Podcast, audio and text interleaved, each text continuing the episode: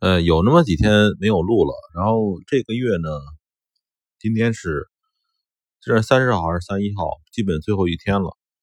呃，因为是礼拜五啊，基本上肯定是这个月的最后一交易日了。然后下周呢，美国大选出炉，呃，一定是这个很多不可预测东西，所以这个时候呢，这两天黄金的跌势一定是好机会，对吧？但是控制好仓位，不要特别重仓。呃，黄金还是一个捡多捡漏的好机会，好吧？就说这么具体的东西，说这么点因为本身我也不爱说这种具体的东西。我看到这个有些朋友留言呢，这个呃讲这个说到一些很具体的东西，我前面也讲过一些一些问题，就是说。呃，其实我我我印象中我说过一个讲过，就是我们为什么为什么能盈利这个事情，就是我们能够盈利呢的原因呢，一定是非常的这个，呃，不是那么感觉特别漂亮、特别光明堂皇的那种说法，呃，这个不是，因为这个小金融行业呢，一直是一个金融娱乐行业。你能盈利的话，你一定是不是那种，一定不是那种宏大的理由，就所谓的那个像那个一些，我说几个术语啊，什么什么投研啊，做投研是吧？投资研究嘛，说起来名称名称很好听似的，还有还有一些叫什么投顾是吧？投资顾问是吧？凡是能说起来这么这么。名声很好听、很大气的名的，我想他基本上他就是卖他那个套路活儿的人。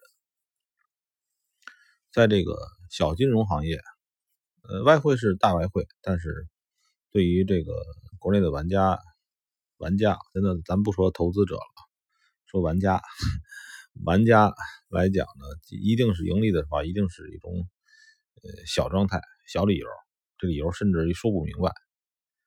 真的，真真的是这样。呃，前两天呢，跟几个投资行业的人聊天，他们呢主要的投资方向是中国的股票和期货。最近呢一筹莫展，一筹莫展的原因是是怎么样呢？其实我跟他们聊了聊，倒不是说这个投资的，呃，这个倒不是说他们现在做空做多踩错了这个方向。那这个那是为什么？就是他们老觉得说，他们老觉得说啊，这这这几哥们儿，你们看看你们是不是这想法？觉得最近的这个涨啊跌啊，他们觉得不正经，是吧？这不正经，就是不按套路出牌。然后呢，我跟跟他们几个聊聊天我感觉得到呢，呃，这几个人呢，他对这个。他们是投国内的金融的，我会投期货，但是股票我还是不会做，不不还是不会去做。但是这几个朋友感觉他们呢对这个认识的，对整个这个中国经济的认识深刻度不够，不够。嗯，他们脑子里有很多坑，是是不对的。这些坑呢，不仅关心。经济可能还要关心别的东西，嗯，我也不能说，我也说不服他们，呃，他们认为形势会好的，认为这个形势大形势一片大好，呃，他们看不到那些倒闭的企业，或者他们认为那是暂时的，嗯，总之呢，就是这些人的那个，呃。三观呢，是吧？三观是什么呢？人生观、世界观，什么还有什么观呢？这个，呃，这个我也不知道，反正就是都说三观不正吧。我觉得他们三观是有问题的，他们处于那种就是理解不透，嗯，看不到那个本质的问题。尽管他们是。控制的资金量还很大的这个基金公司的这种这种人，但是他还是有问题的。呃，我不我不能说诅咒他们啊，我觉得他们如果说看不透的话，他们早晚还会早晚会吃大亏的，对吧？就像这个，嗯，以前的那个期货的那个曾经的传奇人物，什么逍遥。逍遥什么呢？逍遥什么的那个，就是写那个什么大舵手的那个人，我也看过，听过他的那个，就是那个传说。呃，这个人就是其实他对整个的中国经济认识不透，虽然他是本这个专本专业学这个东西的，就学学金融的，但是他那个认识不透。嗯，认识不透的话，原因不在他，是在我们的这个，这个这个，他一步一步上小学、中学、大学而来，他这个脑子里边呢，会有一些坑，这些坑他无法自无法自己把它解释出来。其实就就在于呢，其实这些人呢，可能他不是不是理工科的人，不是一个骨子里的理工科的人。我说的骨子就是说，很多人那个数学博士、物理学博士，他也不一定完完全全的懂得逻辑。这也是这也这也就是为什么我们国内啊创新比较少的原因，因为逻辑我们很多人都不懂。逻辑就是说，你可以认把他说的不好听点，逻辑就是像那个跳大神似的这样的预测。不好听的啊，说好听点就就就是说呢，让它完全符合自然，下一步会怎么样？这是逻辑，有东西是有逻辑的。我们再回到这个我们这个小投资领域，其实里这里边也是有逻辑的。这个逻辑就是就是这个逻辑，并不是说你想预测行情，而是说，嗯，你要明白自己在做什么，别人在做什么。然后知道自己存在的理由，别人存在的理由，呃，这个市场存在的意义和就是你在这个市场存在的意义，这个很关键。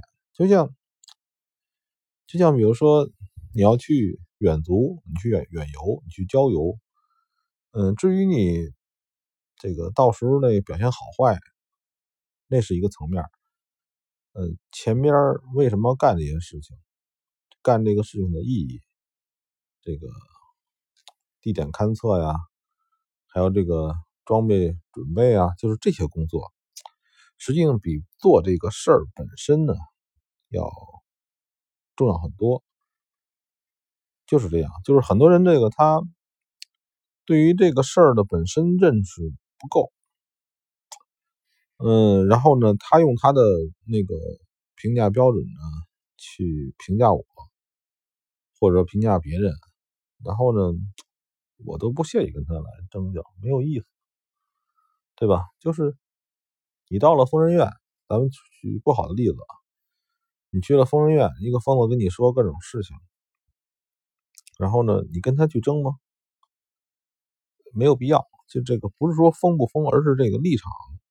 和这个环境啊、角色呀，这个最根本的问题没有解决，你去问我别的东西，我给你解释不清楚。那今天这个十月底了，还有两个月，二零二零年就过去了，嗯，挺好。今年觉得成长了很多，尽管一直跟家待着，基本跟家待着啊，但是挺好。我也希望各位呢，今年这个保住你们的钱包，别乱花钱，别投资。我指的投资是那种产业投资啊，就是你去开个店啊，干个什么，别去干这事儿。嗯，但是呢，也不要借给别人钱。你借给人别人钱，你就享受不到。这个货币膨胀的益处。你要是有能力跟别人借钱，那是太好不过了。之前我跟人讲过，就是能借钱你赶紧借钱，尽借最多的钱，然后呢，把它或者花掉，或者是交朋友。嗯，留钱是留这个现金啊，